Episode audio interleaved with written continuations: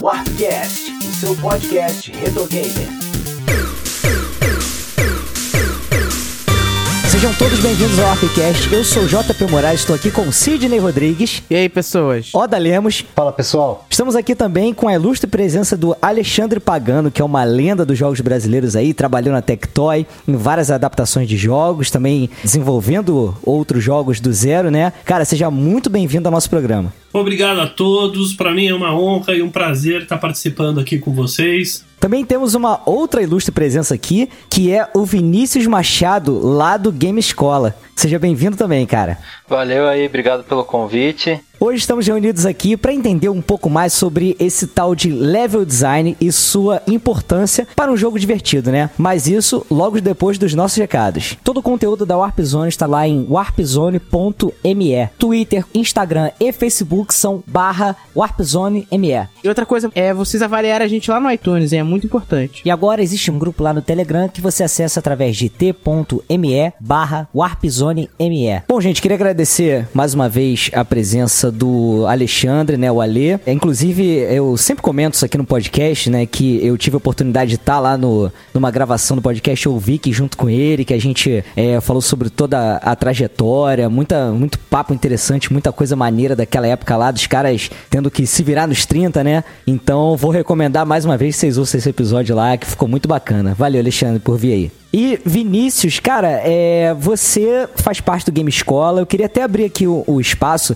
para você falar um pouquinho sobre o, do que se trata a Game Escola e vocês estão envolvidos também no jogo da Warp Zone, não é isso? Então, a Game Escola ela é uma escola voltada para jogos. Então, lá a gente ensina desde como é, fazer a parte da programação, a parte de modelagem 3D, animação. E também foca nas crianças para aprender desde novo, né? Porque eu mesmo eu, eu descobri que eu podia fazer jogo bem mais velho, que achava que era uma realidade que só tinha lá fora aí. E na escola a gente tenta mostrar pro pessoal isso desde novo. Muito bom. Aí você está envolvido é, na produção do jogo da Warp Zone, né? Inclusive eu tive a oportunidade de jogar uma demo lá na última BGS. Caraca, tá muito maneiro. É, cara, a gente tá trabalhando nisso, a gente fez um, uma parceria junto com o Kleber, com o pessoal da Warp Zone, né? A demo que a gente levou. A gente tinha em torno de, é, de um mês de trabalho em cima dela, né? E daí a gente apresentou lá, levou o pessoal a conhecer. E a gente deu uma sumida aí, porque a gente precisava trabalhar em cima, a gente tem que deixar ele bonito. A gente tinha prometido tentar lançar o jogo pro final do mês agora. Só que a gente conversou e para poder lançar o jogo bom mesmo, bem perfeitinho, a gente vai tentar deixar pro segundo semestre, mas sem data definida. A gente promete que até o final do ano a gente lança, mas é, a gente quer tentar trazer o produto mais perfeito possível. Então é melhor a gente adiar um pouco do que entregar algo incompleto. Ah, com certeza. Não virou um No Man's Sky aí, né, cara? Já pensou? Não, é bem isso. E, cara, é, é, porque assim, o No Man's Sky eles lançaram correndo, ninguém uhum. gostou, e depois eles fizeram várias atualizações no jogo. Quem jogou essas novas atualizações gostou, mas a maioria mas do tá público com tanto não descrédito, deu né, cara? nem para voltar a tentar jogar, né? Aham. Uhum. Bom, gente, então vamos lá, vamos entrar aqui no, no, nosso assunto em si, né? São dois caras gabaritados aí que a gente trouxe, então vai poder ajudar a gente bastante. E eu queria saber, logo assim, de cara de vocês, que é uma dúvida que eu tenho, que se a gente pegar jogos um pouco mais antigos aí, né? Por exemplo, sei lá, um Pac-Man, que é aquele labirintozinho estático, isso pode ser considerado um level design também? É, olha, é, o que eu posso colocar para vocês é que level design você vai encontrar até no Tetris. Caraca. Sim. O level design ele é o cara que faz os níveis dos, dos jogos. Você tem fases no, no Tetris. E quais são essas fases? Como é que eles são medidos? Pelos pontos e pela velocidade do jogo. É, quando você atinge determinada quantidade de pontos, aumenta a velocidade, né? É como se você passasse de fase, né? Eu pesquisei um pouco sobre o assunto. Eu, eu vi que, assim, parece que em 1974 você teve uma primeira equipe trabalhando é, na NASA num jogo chamado The Maze Game. É um primeiro jogo de que tinha um formato 3D, ainda não era 3D, ele tinha um formato meio de Phantasy Star. E você uhum. navegava pelos corredores e tentava escapar de um monstrinho com um olho. Se o pessoal quiser pesquisar isso, vai encontrar facilmente. Mas era um game que foi feito pela NASA. Imaginando que eles fizeram esse game em 1973, eles fizeram com alguma estrutura. E a partir do momento que você cria uma estrutura, você começa a criar o level design. Entendi. Então, se a gente for pensar quem criou pela primeira vez isso, provavelmente estava nessa época, entre o Bayer, que fez instintivamente, e o pessoal da NASA que criou esse jogo, que é o The Maze Game. Cara, que bacana. Tem uma tradução pra level design? Design de nível, desenho de nível, alguma coisa assim? Design não? de nível, design de nível pode ser. Antigamente, esses jogos, se você vê, o visual deles é totalmente simples, né? Porque eles, é, eles tinham a preocupação de fazer a parte da programação, fazer ele funcionar, mas eles não tinham separado uma equipe de game design, não tinha uma equipe de som. Som, nossa, foi demorou muito tempo para eles começarem a se preocupar com isso. E também a parte de arte, né? Então isso foi vindo com o tempo. Conforme os jogos foram evoluindo e você foi vendo que estava sendo cada vez mais complicado, mais trabalhado, né? Vamos dizer assim, Aham. eles começaram a ter essa preocupação. Porque esses jogos antigos eles tinham. Era, eles eram meio que testes, assim, né? Não era, alguém não ia comprar aquilo lá e ficar jogando, jogando, jogando. Quando o- o- os jogos começaram a virar comercial, tipo, o pessoal precisava vender aquilo, precisava fazer o pessoal virar fã, então eles começaram a se preocupar com essas coisas, tanto com esteticamente como com a parte de game design, que daí veio o level design. Sim, inclusive a gente gravou um podcast aqui, que foi o Arpcast 24, sobre David Crane. E a gente falou muito sobre, realmente sobre isso, né? Sobre o, o papel do programador, que o cara fazia o, o design do personagem, da fase, fazia o som, fazia a programação. O cara fazia praticamente tudo, né? Ali Isso, dentro. é, ele fazia tudo. O level design em si, na verdade, é aquela preocupação de, de, de desenho do projeto, do palco onde o jogo vai acontecer, né? Pegando jogos antigos, é igual o exemplo que vocês citaram, Tetris, é aquela questão da onde vai ocorrer o jogo e a questão do nível em si. E se pegar nos, nos jogos hoje, é, os mais recentes, como existem jogos com bastante fases e níveis, é, é, foi necessário que criasse mesmo uma equipe responsável pelo level design. Que a gente não tinha mais aquela fase, aquela tela estática, onde ocorreria mesmo é, a mecânica do jogo em si, até mesmo o- a história, né? E agora é necessário mesmo uma, uma, uma equipe específica para elaborar todo o nível e fazer com que o, a proposta do jogo aconteça naquele cenário, né? Naquele palco, também é, faz com que as mecânicas se encaixem com, com o próprio cenário em si. É, eu gostaria de mesclar exatamente o que o, o Oda falou com o que o Vinícius comentou. Da época que o game foi criado até os games de hoje, muita coisa mudou. Porque você, em função de tecnologia, em função de é, desenvolvimento, em função de, de uma série de, de é, é, até das funções que o, que o, o, a- o programador iria fazer. Então, quando a gente volta no tempo assim, e fala assim, pô, no início você tinha apenas o programador. E ele geralmente era um engenheiro, e engenheiro ele é Sim. muito mais lógico e objetivo que um artista. Ele não interagia com nenhum artista, então ele tinha uma preocupação muito mais lógica e é por isso, por esse, e também as restrições tecnológicas. Quando você vai adiante e começa, você começa a fazer um, um software ou um game ou alguma coisa que tem que ser mais mercadológica ou que ela tem que ser mais comercial, daí entram outros profissionais para enriquecer esse material, enriquecer esse software e ele se tornar mais interessante.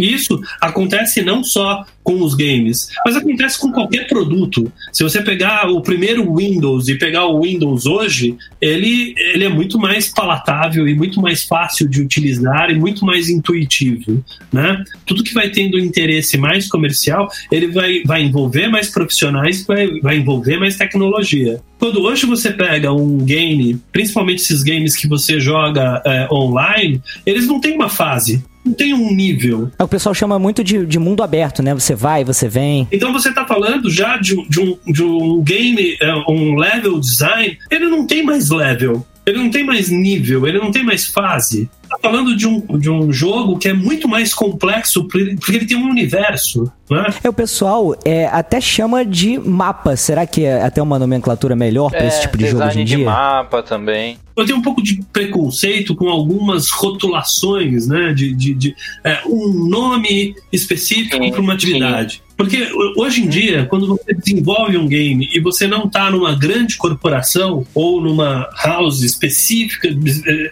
especializada em criar games, onde você tem uma estrutura e departamentos específicos específicos que fazem é, somente aquilo. O game designer escreve roteiro, que faz desenho, que o programador ele sugere roteiro, todo mundo trabalha com meio que com todas as mãos, né? Uhum. Se você tocasse um piano a 20 mãos. E é óbvio, a gente tem que separar, né? As empresas que têm uma estrutura é, rígida e as empresas que não têm. Eu queria até perguntar pra vocês assim. Eu me lembro de a primeira vez de eu pensar assim: caraca, olha que, que, que fase maneira, olha que coisa interessante de se jogar. Foi, o pessoal vai me sacanear aí com certeza, mas foi com Sonic, porque ele dava aquela possibilidade de você ir por caminhos diferentes na mesma fase e chegar no, no mesmo final, né? E você ia se adaptando, ia vendo onde você se dava melhor, onde era mais fácil de passar, mais rápido e tal. E eu queria perguntar pra vocês isso. Quando que deu esse estalo assim de vocês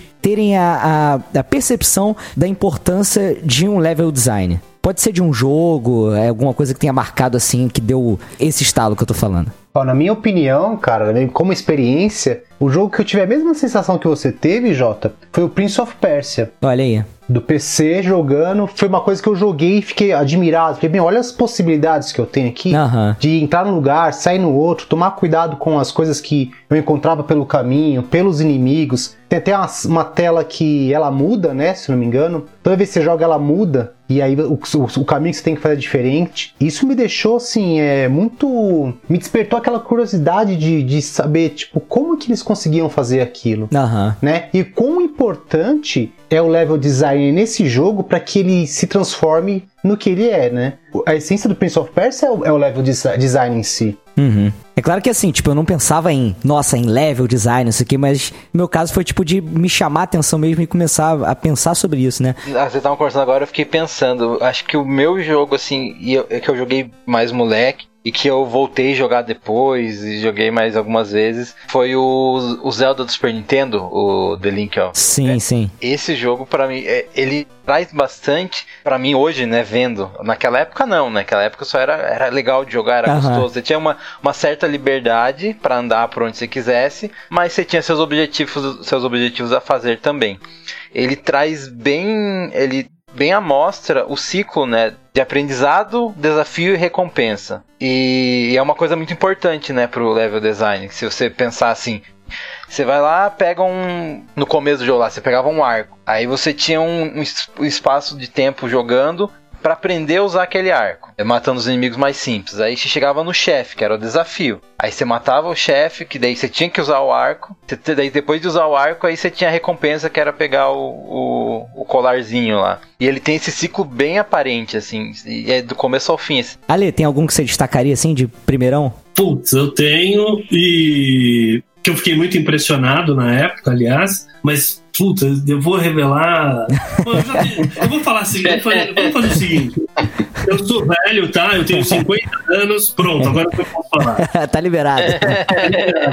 Puta, o Wolfenstein. Wolfenstein eu acho que foi Fantástico. o primeiro game que eu realmente tive. Eu fiquei impactado, assim, porque ele dava essa possibilidade de você eh, navegar em vários ambientes, né? O que mais é, é- é característico, assim, que, que me deixou mais impressionado foi que um dos programadores da Tectoy descobriu um editor do, do Wolfenstein O quê? é, tinha um editor do Wolfenstein que você podia criar ambientes e poder e depois você podia é, jogar esse, esse esse mesmo software. E o que, que a gente fez na época?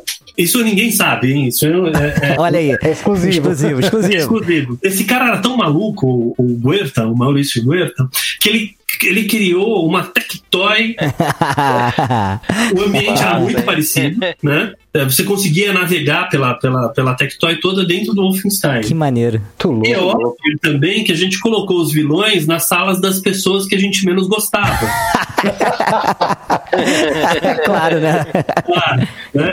E o que era mais legal é que você podia jogar em rede. Caraca, e pra onde foi isso, cara? Ficou só lá mesmo? Não sei, não sei. Não sabe, né, Ale? Dá- Anota meu e-mail aí, cara. Anota meu e-mail. podem colocar uma arma na minha cabeça, mas eu quem eram as pessoas que a gente. a gente fazia umas jams depois do expediente e você conseguia ouvir um xingando o outro, que eu não vou falar agora. a gente gritava de longe, assim, eu gritava. É A maravilhoso. gente cria ainda, né? Aham.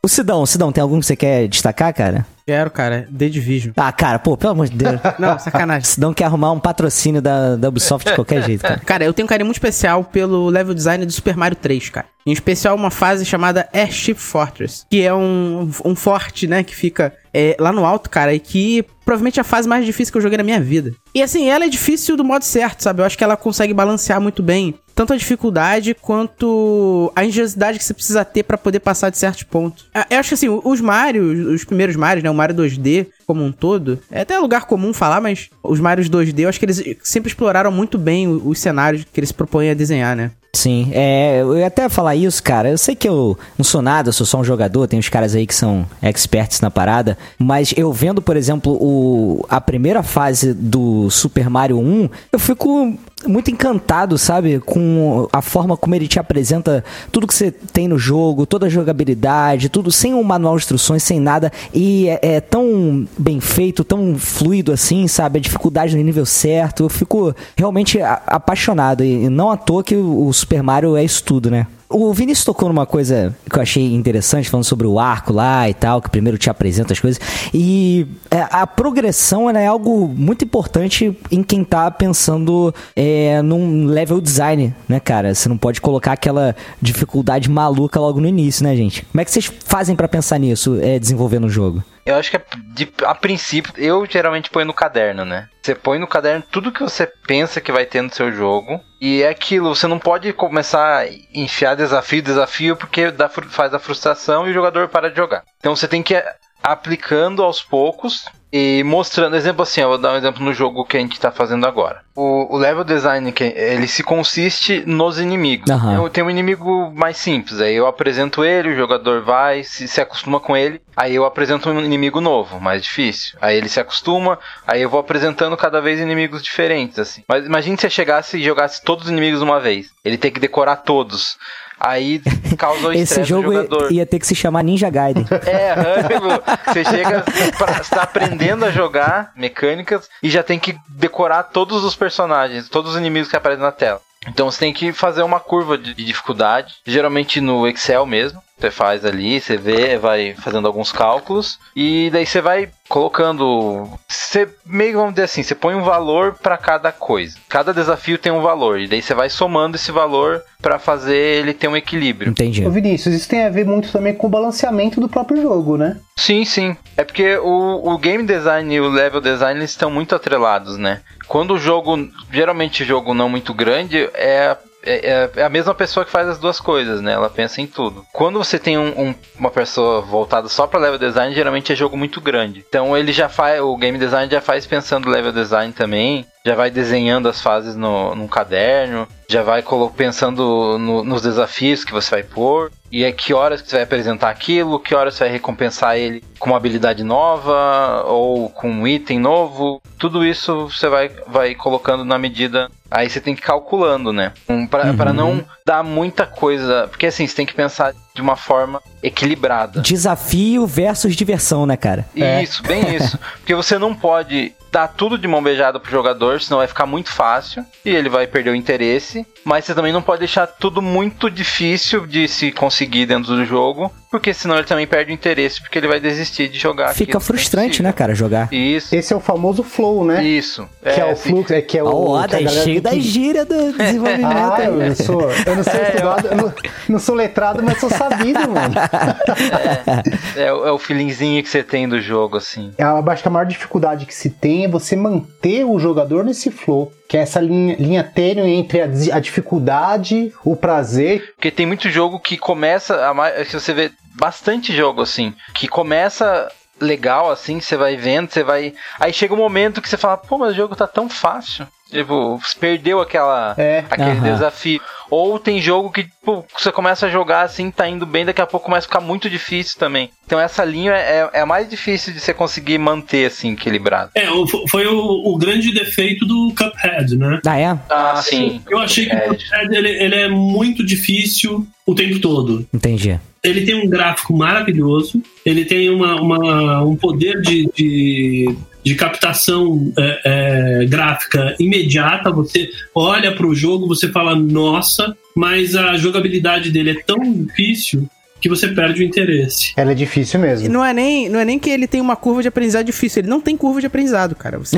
Não tem. Não, ele não Ele já tem. começa no máximo, né, cara? Ele já começa Você entra já se cara, ferrando. Né? Uhum. Tipo, no desenvolvimento de games, a gente trabalha também, começando no, no level design, também vai para o papel, só que a gente chama isso de memory map, que é como se fosse um grande mapa de memória, e ele é um grande, na verdade, ele é um grande storyboard. A partir do momento que você cria o memory map, fica muito mais fácil para que todo mundo possa entender como é que o jogo funciona, desde o programador até o game designer, até o, o level designer. O level designer, na- nessa, nesse momento, é, é quem mais participa do memory map. E daí a gente utiliza exatamente o que vocês estão falando, mas a- a- o conceito que nós utilizamos é o conceito de gamificação. E daí a gente usa a, a Octasis, que é um- também uma metodologia, para tentar manter o game dentro desse, desse flow que vocês estão falando, que coloca exatamente a- o, o- o personagem principal, que é o jogador, sempre desafiado e ao mesmo tempo interessante. O, memo- o Memory Map, é, o que ele seria, assim, algo mais tangível para quem não, não conhece é, esclarecer essa, essa parte? É como no cinema, você tem o storyboard, que nada mais é do que uma história em quadrinho de cada passo do jogo. Então, se você está fazendo um jogo de plataforma, eu mostro a primeira tela desenhada com todos os itens e tudo que está acontecendo lá e todos, todos os caminhos possíveis. Eu desenho realmente a página do, do- eu desenho o quadrinho do jogo, porque antes, se você desenha tudo, você já enxerga todos os, os possíveis erros ou os possíveis falhas. Porque você calcula exatamente tudo que vai acontecer. É, Inclusive, assim, por exemplo, a gente coloca o, o que no jogo do pica-pau, né? Que foi um jogo que a gente desenvolveu lá na Tectoy e que foi o jogo que, que foi desenvolvido do, do início ao fim. A gente colocava uma árvore, a gente já traçava aonde o esquilo ia jogar a nós na cabeça do pica-pau. Então já tinha até o arco de a medida do arco que esse, essa essa noz ia fazer. Com isso, o programador ele tinha uma noção clara de qual era a lógica que ele ia usar para fazer esse arco. Então, assim, é, isso ajuda muito. A- a- o que acontece hoje em dia é que, assim, o- o- os desenvolvedores ou a moçadinha que desenvolve game não é muito ansiosa, né? E não tem paciência de sentar e desenhar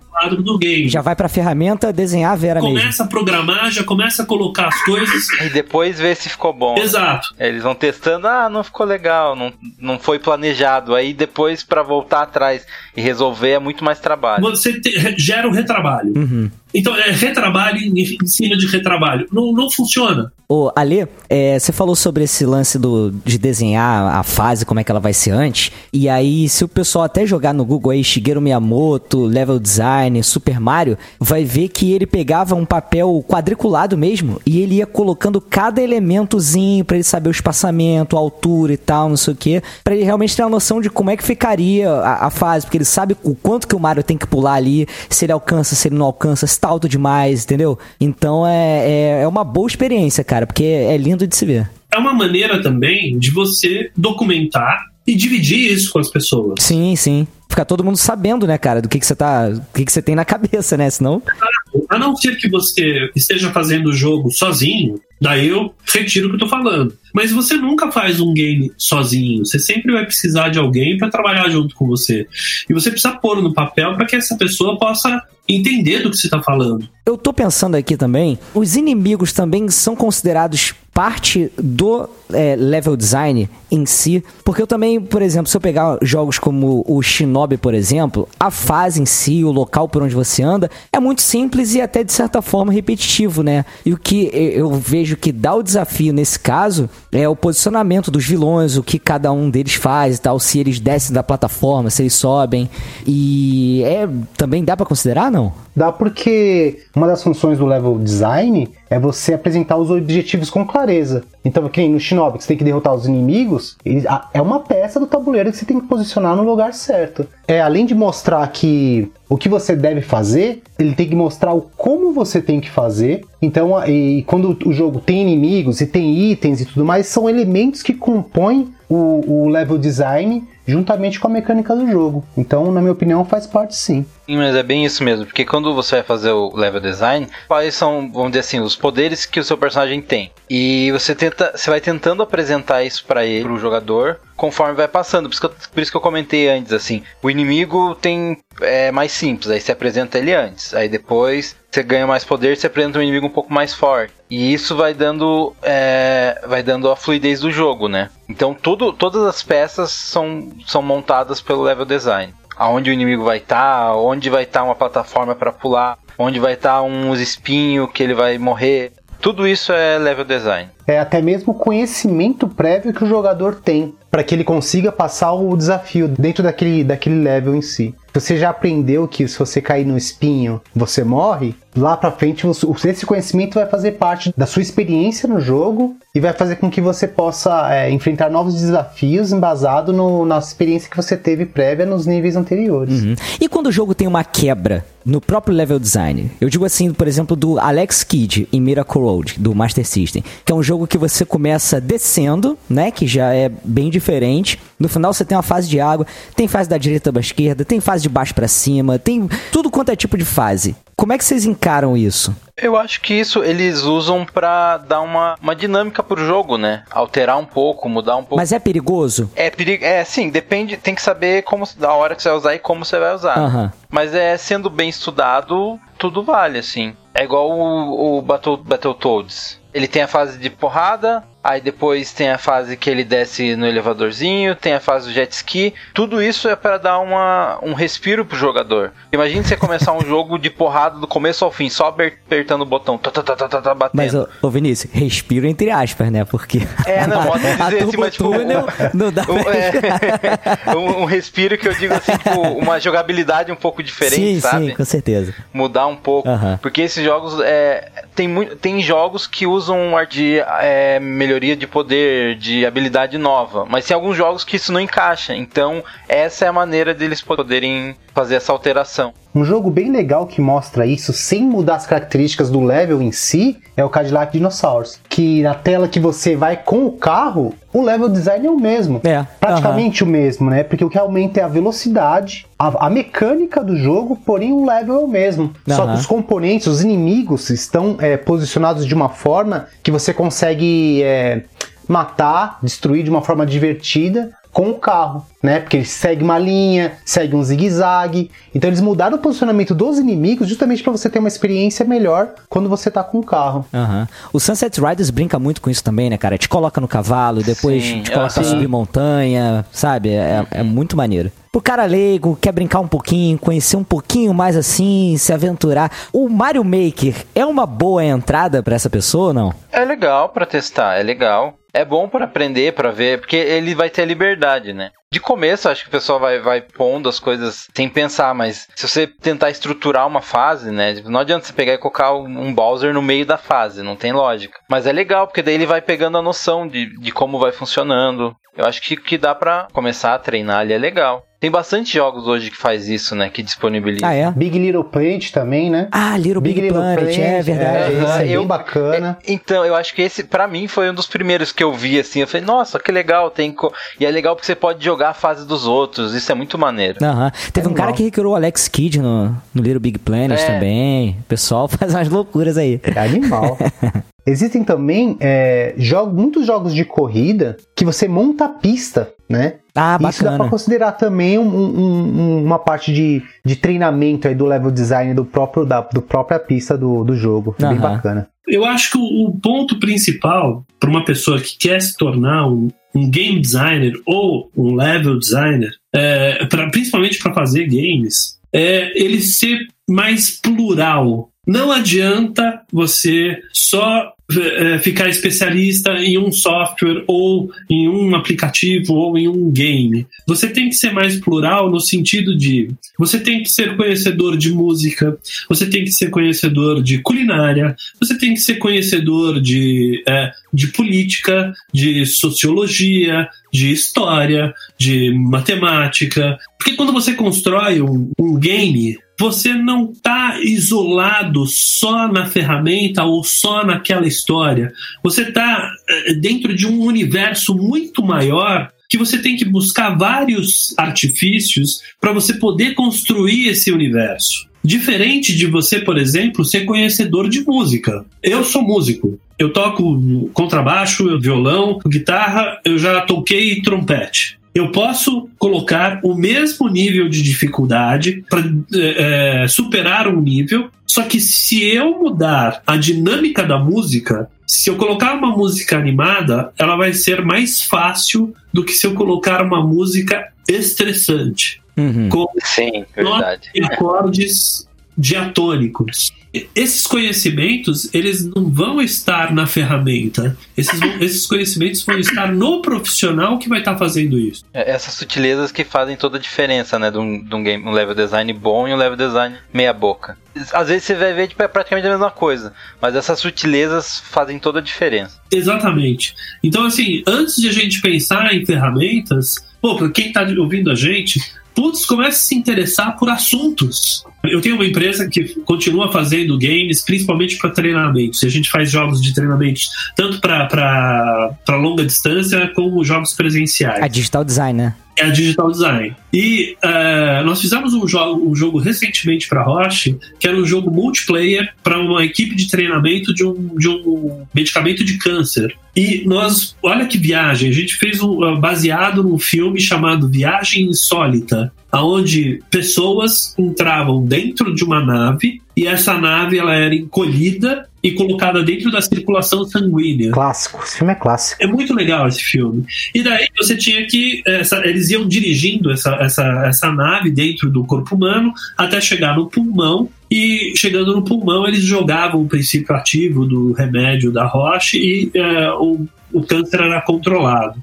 Então, assim, pra gente construir esse game, teve um conhecimento de cinema, teve o conhecimento de, de biologia, tornando factível a ideia, e também teve a parte conceitual, aonde essa nave, na verdade, ela se transforma num comprimido que vai estar dentro do organismo, que vai estar levando o princípio ativo. E quem que é o prin- princípio ativo? Os jogadores. Então note como a gente, assim, para fazer um game e para fazer uma coisa criativa e para fazer um level design mais interessante, você tem que, eh, na verdade, buscar muito mais recursos de conhecimento do que da ferramenta específica. Dois grandes exemplos para sumarizar essa sua explicação é o Rayman, acho que é o Oranges, que tem as telas de música onde tudo acontece dentro do ritmo. Isso é sensacional. O cara deve, o cara É o tem que ter um Legends, é o Legends. É o Legends, isso, é o Legends. Você tem que ter um conhecimento prévio de música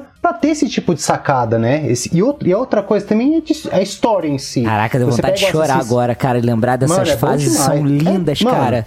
Isso aí, se tivesse troféu level design, esse jogo levaria fácil. Nossa, cara. E o outro é o próprio a série Assassin's Creed, que eles fazem uma série de pesquisas pra saber como era É um a, trabalho de historiador a forte. né? ambientação, a ambientação, como eles se vestiam e tudo mais. E pra você compor um level design desse, cara, é muito conhecimento, é muito estudo. Então a gente tem quem é interessado em fazer não só level design como game designer também, que é muito próximo, é ter é ter esse leque aberto de, de possibilidades e de conhecimento para poder explorá-los ao máximo para jogar as ideias num jogo único e que, quem sabe aí vai fazer sucesso, né? Bom, gente, então vamos encerrando esse episódio por aqui. Tem que agradecer demais a presença do Alexandre, do Vinícius e queria deixar também um espaço para o Alexandre falar onde que a gente encontra a empresa dele, o site, tudo direitinho da Digital Design. Se quiser contratar ele, como é que faz? O espaço é todo seu e muito obrigado mais uma vez, cara. Eu que agradeço, adorei o papo, foi muito legal. E quem quiser entrar em contato ou quem quiser conhecer um pouquinho mais do nosso trabalho, é, pode consultar o site que é o digitald.com.br,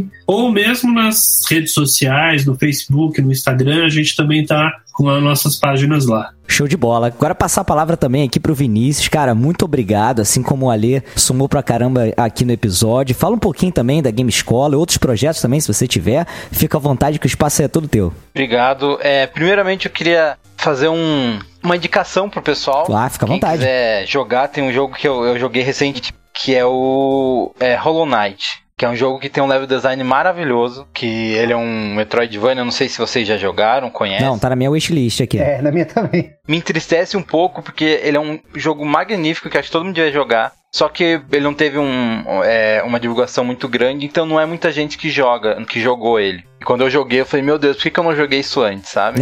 Essa foi a sensação que eu tive. Bacana. Para encontrar a gente, a gente tem nosso site, que é da pampafox.com. A gente também tem o site da, da Game Escola, em Facebook, Instagram, os dois. É, que, se alguém tiver interesse em, em conhecer mais sobre jogos, quiser aprender mexer em algumas ferramentas, nós temos vários cursos lá. É desde a parte de 3D, a parte artística, quanto a parte de programação também. E a, a gente, na verdade, a parte da Pampa Fox, uh, a gente começou recentemente, então esse é o nosso primeiro projeto como equipe, que envolve duas pessoas.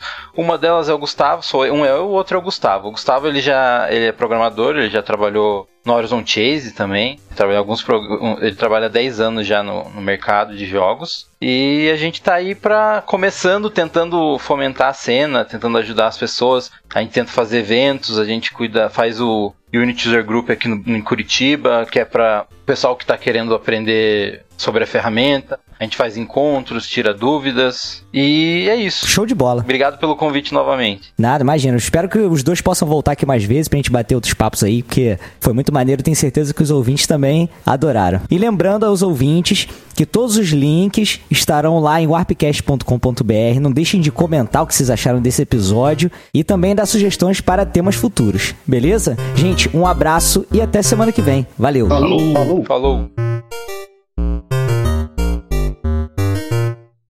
Este podcast foi editado por JP Moraes.